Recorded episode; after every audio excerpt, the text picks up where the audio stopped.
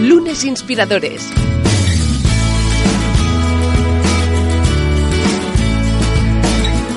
Con David Tomás y Edu Pascual. Bienvenidos a Lunes Inspiradores en ya su cuarta temporada. Hoy abrimos un nuevo espacio. Ya sabéis que esta temporada hemos empezado, pero que muy fuertes. Estamos trayendo a unos invitados, como todos los que han pasado ya, obviamente, pero como que siempre, mm, yo creo que llega un punto, David Tomás, ¿qué tal? Muy bien. Eh, ¿No, no crees que llevo, yo al menos eh, en mi desconocimiento cada vez aprendo más gracias a este espacio, pero sí que pienso, ya no nos van a quedar eh, empresarios, no nos van a quedar eh, emprendedores, ¿qué pasa aquí? ¿no? Y al final siempre acabamos trayendo a gente que nos descubre unas historias extraordinarias y que sin duda agradecemos muchísimo que acepten nuestra invitación. Exacto, y hoy en especial, ¿no? Yo estoy muy contento porque tenemos con nosotros a alguien que es muy inspirador, que yo hace muchos años que le voy siguiendo y bueno, lo, lo- lo iremos descubriendo su trayectoria, pero vamos, hoy nos van a inspirar de verdad. Uy, una trayectoria que tela marinera. Para los amantes del fútbol también quedan avisados. Gabriel Masfurroy, ¿qué tal? Bienvenido. Eh, Bien hallados, bien hallados. Y lo de los años es verdad, porque es que ya tengo muchos. Bueno, bueno. No, Es mejor tenerlos, oye, Exacto. eso sí que es, es algo que es Sí, bueno sumarlos, sí, sí, ¿eh? sí. Que- Sí, que lo que pasa es que no sabes, nunca sabes si sumas o empiezas a descontar. Exacto, ¿no? Bueno, bueno, yo creo que eh, con tu carácter, por lo que sabemos de ti, además lo que conocemos de tu experiencia, yo creo que eres buen, buen ejemplo de que mejor ah, aceptarlos con una muy buena sonrisa. Pues eh, hoy nos acompaña alguien a quien ya le hemos avisado, le hemos advertido que es para él un lunes, que es para ti un lunes, Gabriel, y ya nos has dicho ya que, bueno, no voy a decir exactamente lo que has dicho sobre la pregunta, pero que ah, ahí va, ¿qué respuesta tienes? bueno, es el día de mis nietos. Ahí está. Buenísimo. Los lunes por la tarde eh, están siempre eh, dedicados íntegramente a, mis nietos, a no ser que pase algo excepcional. Eh, los vamos a buscar al cole, bueno, y si puedo otros días, ¿no? Pero los lunes son sagrados. Esto, eh, bueno, hay dos cosas que son sagradas los lunes. Un partido de fútbol de 2 a 3, ¿eh? un partido de fútbol de 2 a 3 a la hora de, de- de comer y luego saliendo de ahí, corriendo a buscar los nietos, llevarlos a casa, jugar con ellos, hablar con ellos, eh, estar con ellos, eh, bañarles o ducharles, darles la cena y esperar que vengan sus padres o llevarles a casa. Y con el dorsal de, con el dorsal en ese partido de Johan Cruyff, imagino. Absolutamente, sí, sí, sí, sí, sí, sí, sí, sí. Lo que pasa es que falla todo lo demás. Claro. El dorsal va bien, pero lo demás. bueno, pero esto la gente no lo sabe. Bueno, vamos a dejar que hay grandes matches. Pues he jugado que se con pueden él, ¿eh? Yo he jugado con él. Sí, sí, claro. Desde no, no, pero he jugado. Exacto, sí, sí, sí, sí, sí, sí, sí. Y, y anteriormente, si nos vamos como 20 años atrás, ¿cómo eran tus lunes? ¿no? Cuando todavía no tenías nietos, tus hijos ya, pues bueno, ya, eh, bueno, todavía estaban eh, acabando de estudiar, ¿no? Estaban... Sí, 20 años atrás era trabajar, trabajar y trabajar y, trabajar duro y Era- dormir poco. 20 años atrás exactamente era dormir eh, 3, 4, 5 horas diarias. ¿Así? Tampoco. Sí. Fíjate que tú estabas en el sector de la salud, que se sí. recomienda Es que dormir. 20, pero- años, 20 años atrás yo empezaba mi, mi compañía, poco más, 25 años, empezaba mi empresa y a la vez estaba en la junta directiva del Barça y era vicepresidente del Barça. Madre mía, es que Entonces, hay una de chicha hoy. en sí, esta, sí, en esta entrevista hay mucha chicha. ¿eh? Y, no, y no dormía, la verdad es que no dormía poquísimo. Cosa que si me pasara ahora estaría ahí. Hombre, he leído que 3-4 horas dormías. sí, sí, sí. Es una salvajada eso. Sí, sí, es una Te movía la ilusión, entiendo. Sí, sí, supongo que, que bueno, sí, sí, la, la ilusión y que te acompaña el cuerpo Claro, claro. y la mente. Sí, sí, no, no, no, lo, lo hacía a gusto, o sea, no, no, no. Hasta que un día en- también en el tema del Barça me dijeron, me, me- me- me- me cogieron mis hijos y me dijeron, oye, papá, Afloja un poco. Claro. sacabat. Hasta aquí. Sí. Sí, sí, y hasta aquí hemos llegado. Y mm, Gabriel, de mm, bueno, tú vienes de tradición eh, empresarial, ¿no? Tu, tu Sí. madre, tu abuela, ¿no? Han sido grandes sí, mujeres. sí, sí. Cuéntanos un poco tu infancia. ¿Tú cómo te veías cuando, cuando eras joven, aquello niño? ¿Cómo te proyectabas en el mundo? ¿Te veías ya dedicándote al mundo empresarial? No, yo me veía futbolista. Futbolista. Claro. Yo me veía futbolista. Además, yo pensaba que jugaba de cine y bueno, y, claro, era muy culé porque yo a los cuatro años ya, ah, ya. Mi primer partido fue el día de la inauguración del Camp Nou Desde entonces no nos hemos movido, tenemos los mismos cuatro asientos que teníamos ahí y bueno, yo me veía futbolista igual que, que, que, que, nuestro nieto, ¿no? Eh, el mayor, que tiene nueve años, él dice que quiere ser futbolista y que él, no, que me ha prometido que va a estudiar muchísimo, pero muchísimo, y que se va a sacar todo muy bien para que cuando se retire a los 37 años pueda estar bien preparado. Uy, caray, qué bien planificado. no, muy bien planificado. Yo he intentado convencerle de que esto no va por ahí, pero bueno, momento vamos eh, por este camino. Entonces yo me veía futbolista, no, futbolista, no me veía nada. La, verdad es que, que, eh, si debo ser sinceros, eh, eh, mi vocación, yo, no, no, he tenido vocación hospitalaria. Yo acabé en hospitales por pura casualidad. Yo estudié económicas porque pues mi familia tenía un negocio, bueno, que yo el areu, tenía que ser el, bueno, no sé, alguna cosa en la empresa, pero claro, una empresa, yo en aquellos momentos no era consciente de que la empresa estaba realmente dirigida por dos mujeres muy potentes, que eran mi abuela y mi madre. Y mi padre y mi abuelo eran el por decirlo con mucho cariño, pero con mucho, mucho cariño, el back office. y menos mal, menos mal que el destino me apartó de aquel camino, porque si no, no, no, no, no sé cómo que se acaba yo. Claro. Y nada, nada, pues eh, la, empresa fue mal, eh, surgieron dificultades importantes, yo no tenía... ¿Tú te llegaste a incorporar en la empresa? ¿Estuviste...? No, no para nada. Fuera, Estuvo mi hermano y mi hermana, estuvieron un tiempo, unos años ahí, pero yo no, no, era una, eh, además era una carga pesada y yo tenía que buscarme la vida y además eh, incluso ayudar a, la familia, ¿no? Era, eh, había que buscarse las habas. Y entonces llegas al mundo hospitalario por, por tu trabajo, ¿no? Por, una oportunidad. Por casualidad. Es decir, empiezo a buscar trabajo, estamos hablando del año 76-77 eh, salíamos eh, de una situación política eh, compleja, compleja. Entrábamos en otra muy económica, ¿no? Muy complicada, exacto. Entrábamos en otra etapa política muy, muy también muy en aquellos momentos muy difícil Ahora eh, le llamamos de muchas maneras, pero en aquellos momentos muy difícil. Y económicamente el país estaba sufriendo y el mundo estaba sufriendo porque estábamos viendo la famosa crisis del petróleo, que ahora ya nadie se acuerda, solo que ya somos un poco mayores. Y era muy difícil encontrar trabajo. Y bueno, al final yo encontré trabajo, eh, tuve dos oportunidades, trabajar en una compañía de seguro suiza y yo llevaba el pelo largo, tenía una pinta que era... o sea, cuando me vieron los suizos pensaron, madre que esto... este no. Y entonces acabé, tuve otra otra entrevista en el Hospital San Pau, que era eh, un hospital, pues, en, aquellos momentos, pues, eh, puntero a nivel de gestión hospitalaria en, en, España y, y, me gustó, además íbamos de conjunto, ¿eh? ¿eh? porque también llevaban el pelo largo y, o sea, teníamos pintas parecidas y, y, así empezó la historia. Es ¿Y ahí puro qué, destino. ¿Qué edad tenías? Tenía 22, 23 años. bueno, muy, muy joven. Muy joven. Y entonces, ¿creas tu primer proyecto con treinta y pocos? Bueno, he creado muchos proyectos, pero si te refieres al, al, al, grande, grande, grande, con 44. Con 44, o sea, pasó una buena trayectoria por, eh, por medio, ¿no? Sí, sí, sí, sí, de, muchos intentos, de muchos emprendimientos. Mucho ensayo-error, ¿no? Sí, sí, muchos, muchos, muchísimos. afortunadamente, ¿no? Claro. Afortunadamente, que no te das cuenta, ¿no? ¿qué, crees que fue lo más importante que aprendiste en esos años, no? O sea, antes de, emprender y tener el éxito como has tenido. En primer lugar, formarme. Aprendí muchísimo aprendí muchísimo. Nosotros, claro, salíamos de un sistema universitario muy deficiente, eh, íbamos poco a clase porque no estaban cerradas las universidades y tal, entonces aprenderse en la calle. yo le dije, aprendimos en la calle, en, los hospitales, y me lo pasé muy bien. Aprendí en San Pablo, estuve tres años y medio, aprendí muchísimo todo lo que era un hospital, me, me daban cancha, yo me metía hasta los agujeros, me conocían hasta las cucarachas, y así, pues luego salté a otro sitio, hice lo mismo, y así me formé, y así me enamoré de los hospitales. Bueno, me, enamoré primero de mi mujer, que la conocía a los siete días de estar en el hospital, y bueno, y llevamos 43 años juntos, ¿no?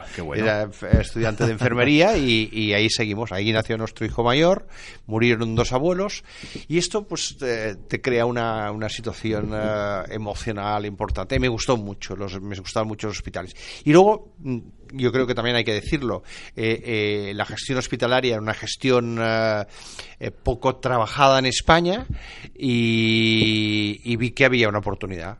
y luego me formé, fui a hacer un, un año un máster de gestión hospitalaria en ESADE, eh, que me ayudó pues a, poner el barniz de, aquellas cosas que, se aprenden en la calle, pero que luego le has de dar un cierto, un cierto valor, y, y, somí. Y de todo ese aprendizaje de la calle, como tú bien decías, ¿no? de este ensayo, ensayo-error, toda esta etapa hasta llegar a ese punto, ¿también recibiste algún consejo también de toda la experiencia empresarial que se vivía en tu familia? Bueno, eh, en, en, mi familia había momentos muy duros, se pasaban momentos muy difíciles, eh, se tuvo que hacer frente a situaciones eh, muy complejas y, y consejos eh, pocos. pocos. No, no, no había tiempo para consejos. Los consejos los recibí cuando era joven, cuando era niño y, y que estudiara y que me formara y que, que, bueno, pero nadie preveía que esto... Y a, a mí un tema así. que me sorprende, ¿no? Que, bueno, que siento admiración porque es, oye, yo en un momento determinado decido pues eh, emprender, buscarme socios, pero claro, una cosa es como ahora, ¿no? Que puedes lanzar una web y parece que montas una compañía con pocos recursos, pero lanzarte a crear hospitales, a, a unirlos, a gestionarlos, esto no se hace con, con poco dinero, ¿no? ¿no? O sea, claro. necesitas una, un soporte importante. A mí, bueno, no sé, a mí me, creo que es interesante que compartas un poco cómo lo veías tú, si en algún momento tenías dudas, porque, claro, no, no, no creo que todo el mundo esté capacitado para hacer algo tan grande, ¿no? Mira, no, esto de las capacidades y las discapacidades, tú sabes que también Sí, de esto hablaremos. un poco, ¿no? Eh, eh, y yo creo que hay un punto de inconsciencia importante, eh, un punto de, de aventura. Hoy, hoy vengo de dar una, te lo contaba, vengo de dar una clase, el caso USP Hospitales en el IS, y bueno, pues los alumnos iban contando, haciendo su análisis del, del caso. Ellos no sabían que yo iba, ¿no? Y entonces eh, unos han puesto una conclusión y decían, bueno, este hombre es eh, perseverante, no sé qué, y entre las cosas le decían prudente. Digo, mira, ch chicos, de prudencia nada, imprudente todo, porque si me, si me, lo hubiera pensado no, no, no, no, no habría hecho este proyecto. Es, eh, estamos hablando de que, que, empezamos dos personas, acabamos siendo 7.000 y en cuatro países y nos endeudamos hasta las cejas. Yo me acuerdo que el primer día que salimos del, del notario, que firmamos con el primer fondo, un fondo de Estados Unidos, eh, una colaboradora mía que sí, a, a, mi lado y tal, me dijo, oye, tú sabes que lo que acabamos de firmar, yo soy un poco así, eh, y dije, pues, pues, pues sí, hemos firmado un acuerdo de accionistas con un grupo de gente que invierte y tal, y dice, pero tú sabes que si esto no sale, necesitaremos siete o ocho vidas para poder devolver todo el dinero que hemos, uh, que hemos pedido, y dije, prefiero no saberlo. Bueno, y salió, y salió, salió muy bien. Salió, salió. Pero además tú consigues esto, que haya fondos internacionales que confíen en ti en un momento, a ver, que tampoco era tan evidente invertir en España, ¿no? Eh... Pero fue a la tercera, porque yo empecé en el año 89-90, fracasé. Nadie quería, quería invertir ni un, ni un duro, ni una peseta, sí. ni, un, ni, ni, ni, nada en el sector sanitario. Era una cosa que se veía como muy rara. Yo tenía la experiencia de haberlo visto en Estados Unidos porque yo trabajé unos años en una compañía americana de hospitales la más importante del mundo y claro, dije, si aquello puede pasar ahí, se puede hacer aquí pero no, lo volví a intentar en el 93 y me fui a buscar dinero en Estados Unidos, pero dije en Europa no me harán ni caso. Claro, pero en Estados Unidos, aquí, aquí tirábamos, seguíamos tirando cohetes con los Juegos Olímpicos del 92, la Feria de Sevilla, o sea, la Feria de Mundial, la Expo, la Expo y, y tal, pero, pero, pero en Estados Unidos estaban en crisis y volví otra vez eh, con el rabo entre las patas. Y a la tercera, a la tercera, que fue la vencida, fue en el año 96, finales del 96-97, eh, ahí conseguí eh, convencer a dos fondos, uno americano y otro inglés. Y, el, y los dos pues estaban muy interesados, ninguno español, por supuesto. Y, y el inglés nos daba mejores condiciones y nos decantamos por los americanos. Por, Porque, por, por la confianza, quizá. Por, por, por química. Por química. Claro, qué, qué importante es esto. Yo wow. recuerdo en una conferencia tuya que hablabas también de, de, tu equipo, ¿no? De que es un equipo que ha estado contigo mucho tiempo, que después te han seguido muchos de ellos, sí. ¿no? Yo creo que esto es una de tus grandes cualidades, ¿no? La, ser capaz de, de conseguir alrededor tuyo un equipo muy potente de personas. Y liderarlo. Sí, pero mm, es mutuo, ¿no? Es, eh, mi capacidad, pues llámale de, liderazgo, de, conquistar o de seducir a la gente para que trabajen conmigo, pero también su capacidad para, acompañarme y soportarme, ¿eh? también porque, eh, como hoy contaba también, eh, me he enterado ya muy a posteriori que, que los fondos de inversión me llamaban caballo salvaje.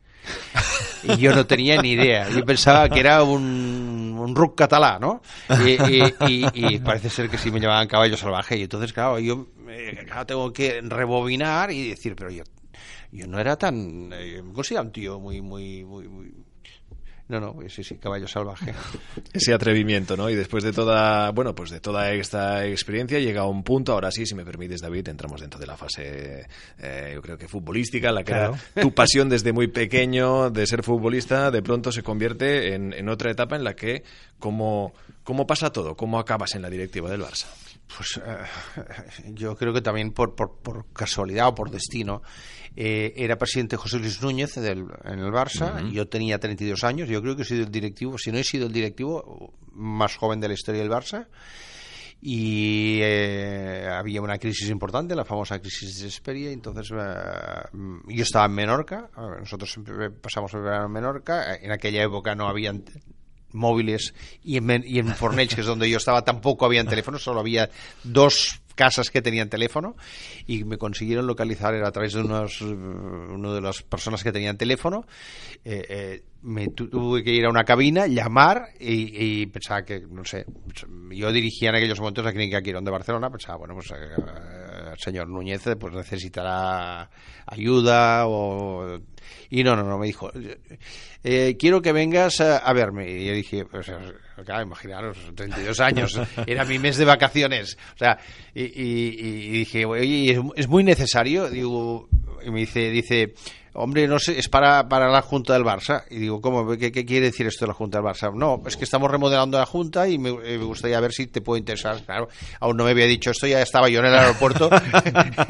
Estabas entrando por la puerta del despacho, ¿no? Sí, sí, luego las cosas pasamos de todo, pero bueno. Claro, claro, evidentemente, ¿no? Bueno, fue un, un tejemaje de, de, situaciones. Al final también es muy, muy intenso, ¿no? Vivir una directiva en un club tan importante, sea pues el, Barça, el Madrid o el que sea, ¿no? Cualquier club europeo. Son mundos eh, muy pero te entiendo y he leído que te enganchaba, ¿no? Esa presión, ¿no? Al final eh, tiene sus connotaciones, llamémosle negativas, pero sí que yo creo que entiendo que estar allí, vivir es toda esa emoción, ¿no? En un club, además es el tuyo, ¿no? Como Forofo. Sí, sí, sí. Hombre, eh, os decía al principio que, yo que quería ser de pequeño era ser futbolista. Eh, y mi sueño hubiera sido jugar pues, con el 9, con el 10 en el Barça y jugar en el Camp Nou y ser futbolista del Barça. Este hubiera sido un sueño fantástico, ¿no?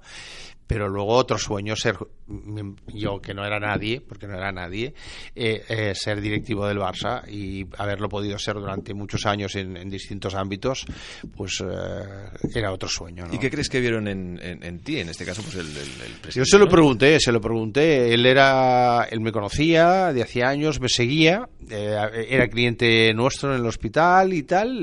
Bueno nosotros en aquella época cuando yo trabajaba para esta compañía americana la que os contaba, eh, eh, eh, cuando compramos cuando ellos compraron Quirón, porque yo, no, yo era simplemente un ejecutivo, estaba en situación casi de quiebra y le dimos la vuelta y bueno, pues supo, y yo creo que lo hicimos muy bien porque además se convirtió en el hospital privado de referencia de toda España y bueno, supongo que algo debía haber y pensó, bueno, pues que nadie nos puede ayudar. Claro, y son muchas las vivencias que allí vivisteis, que has plasmado incluso pues en alguno de tus libros, al menos de todas las cosas que has ido extrayendo. ¿Y qué fichasteis a Lionel Messi?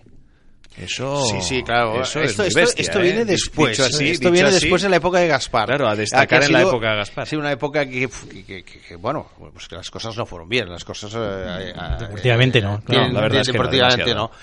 Pero sí se tejió algo muy importante, que era eh, todo el trabajo que habíamos hecho con Núñez de crear la masía, etcétera, etcétera pues toda aquella camada de jugadores salió de ahí.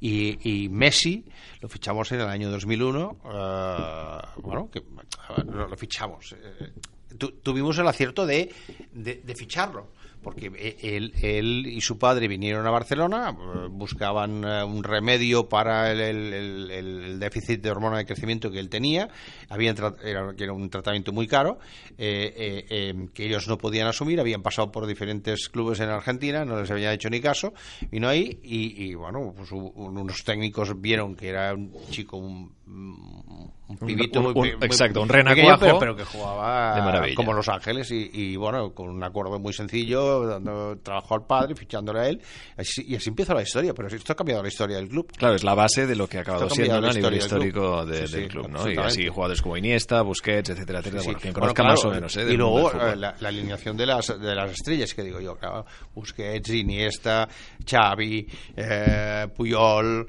mmm, etcétera, etcétera. Bueno, ya sabemos aquí una, una horneada de jugadores extraordinarios pero, de la misma manera que yo reconozco que pues en aquella época pues pasaron cosas que no se hicieron bien y tal, eh, hay, que, hay que reconocer, y no se ha reconocido nunca, que eh, esto nació ahí. Ahí está, sí señor. Exacto. Y precisamente hacíamos mención de los libros y del más reciente, que es un poco, que es el que nos, eh, bueno, entre, entre, los cuales pues yo creo que también es, es de mérito hacer mención, como es la audacia de vivir. Sí, está a punto de salir. Está, ahí, a puntito, puntito. Sí, sí, ¿eh? estamos ya con muchas ganas de leerlo. Sí, sí, sí, está a punto de salir. Es un libro que me ha costado, es el que me ha costado más. Tú, David, que, que también escribes libros, me ha costado. Lo he escrito tres veces, reescrito tres veces. Lo escribí, lo reescribí, o sea, lo, lo intenté corregirlo y a la segunda dije, no, no, hay que volver a empezar de nuevo. Y a la tercera ha sido la vencida. Y estoy contento, estoy contento yo, sin ninguna pretensión, con, con, toda humildad del mundo, pero es una, bueno...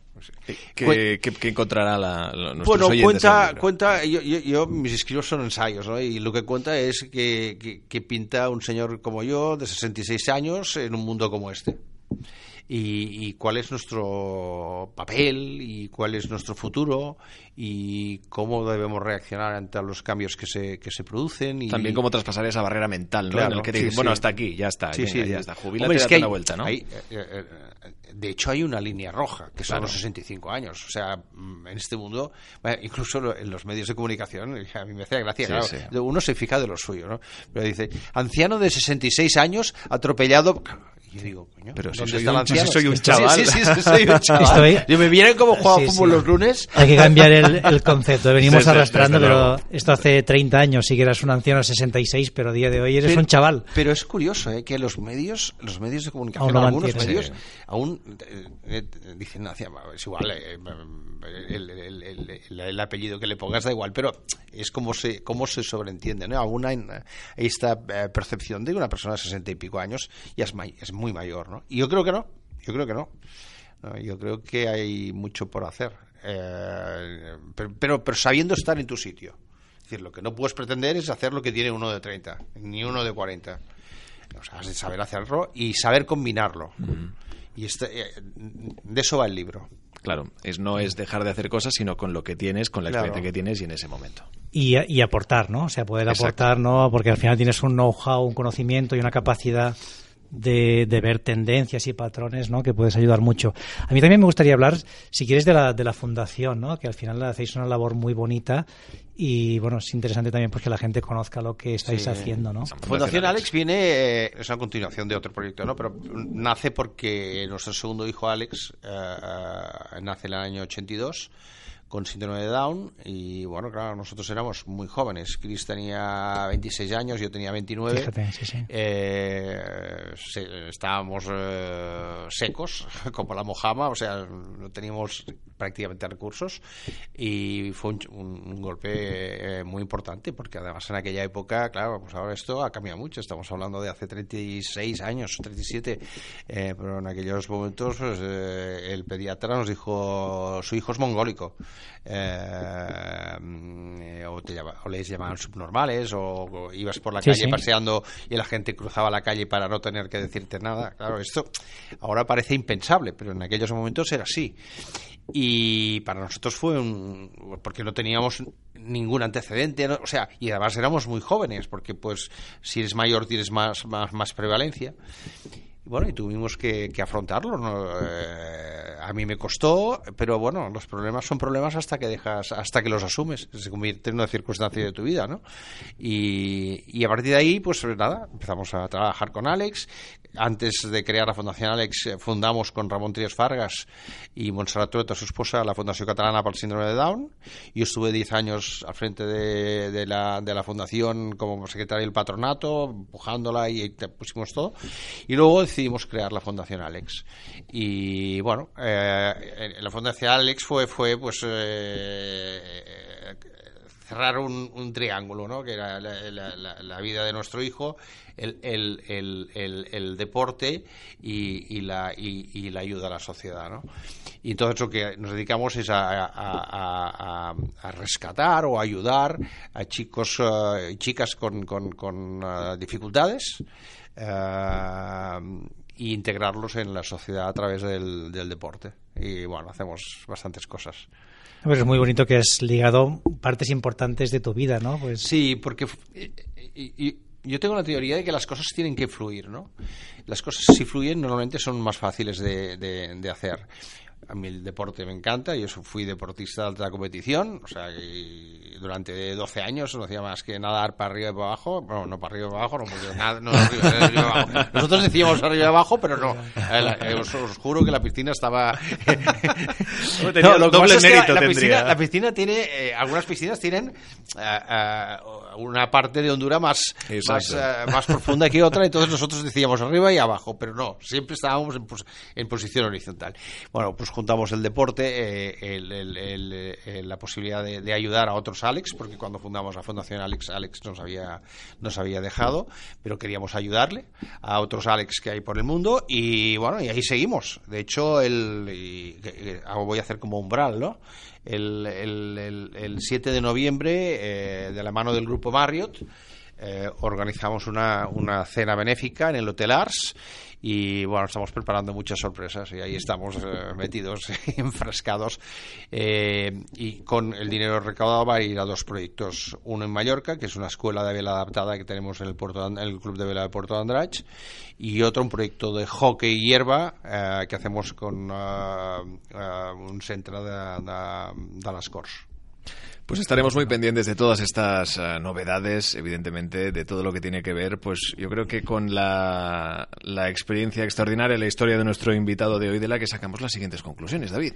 Pues yo creo que son muchas. A mí sí me gustaría decir, no es una conclusión, pero sí una reflexión. Eh, os animo a todos a que sigáis a Gabriel, que es muy activo en redes sociales, que siempre está compartiendo cosas y además muy muy interesantes. Y, y, y recibo riñas, ¿eh? ¿Así te Me riñen? riñen, sí, sí, sí. ¿Quién te riñe? Mis hijos. Vaya, hombre. Dice que no, que no tengo, que, que, que tengo que ser más prudente. Bueno, pero oye, al final eh, nos alegras el día. Es el mundo todos, al revés. Exacto, claro. los que te seguimos nos alegras el día ver que, que todo está bien y todas las cosas que haces, ¿no? Pues la fundación, los premios Laureos, estás en mil, en mil temas. La autónoma. La autónoma, efectivamente. También está... Le dedico muchísimo tiempo Exacto, a la autónoma. ¿no? Que es justamente lo que quería decir, A mí me gustaría destacar de, Gabriel que a pesar de, oye, pues todos los cargos que, tiene, todas las, las, responsabilidades, siempre encuentra un momento pues para ir a a enseñar, para atender a, em, a emprendedores y hacer de mentor, que siempre tiene unos cuantos alrededor, que les cambies la vida, que o sea, yo lo sé de buena tinta, que les haces eh, mejores y que que sean más felices y disfruten más de lo que hacen.